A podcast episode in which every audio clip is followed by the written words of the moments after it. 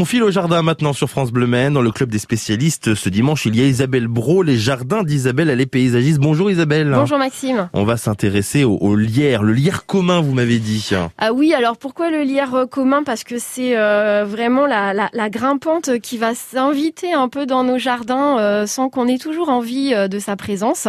Ah. J'entends souvent des gens me dire ah il y a du lierre sous ma haie, il y a du lierre dans mon dans ma clôture. je suis un peu embêtée. Alors c'est vrai que elle arrive souvent là où il arrive souvent là où on ne veut pas parce qu'en fait ces petites baies que les oiseaux adorent, eh bien se répandent ensuite dans leur fiente un petit peu partout dans nos jardins.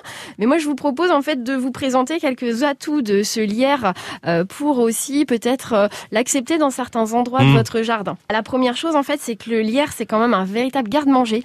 Euh, donc quand il commence à habiller un mur et à faire quand même voilà une mmh. taille assez conséquente, on peut avoir tout d'abord sa floraison, alors qui est aussi intéressante bah, esthétiquement parlant. à la fin août en fait, lui va commencer à faire des petites fleurs jaunes en ombelle, août-septembre, et là on va voir une quantité de butineurs arriver au moment où il y a moins de choses à butiner dans le jardin.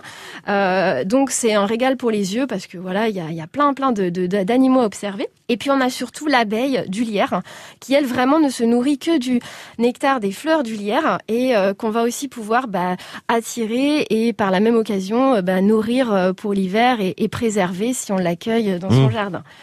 C'est aussi un garde-manger un peu plus tard dans la saison parce qu'à l'automne, en fait, euh, du coup, après la floraison, le lierre va faire des jolies baies noires qu'il va garder tout l'hiver. Et en fin d'hiver, quand il n'y a plus grand chose à manger dans le jardin, on voit pas mal d'oiseaux aussi venir manger euh, les baies du lierre.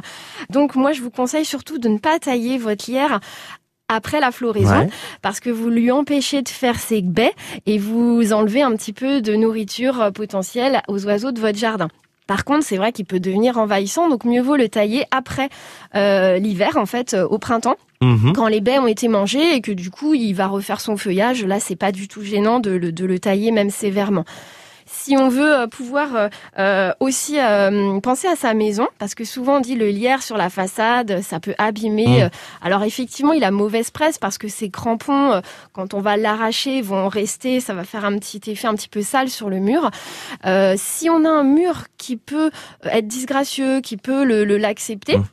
Je vous conseille de l'accepter parce qu'en fait, euh, c'est aussi, il a un pouvoir d'isolation thermique très important parce qu'il est persistant toute l'année et euh, assez dense. Et en fait, euh, à une autre époque où les chaleurs deviennent mmh. intenses, eh bien, mettre des végétaux sur nos murs, ça peut être très intéressant. Alors, il n'y a pas que le lierre, mais le lierre a un pouvoir mmh. thermique de protection chaud-froid très intéressant. C'était notre avocate du lierre, Isabelle Bro. Merci beaucoup. Quoi. Ben merci.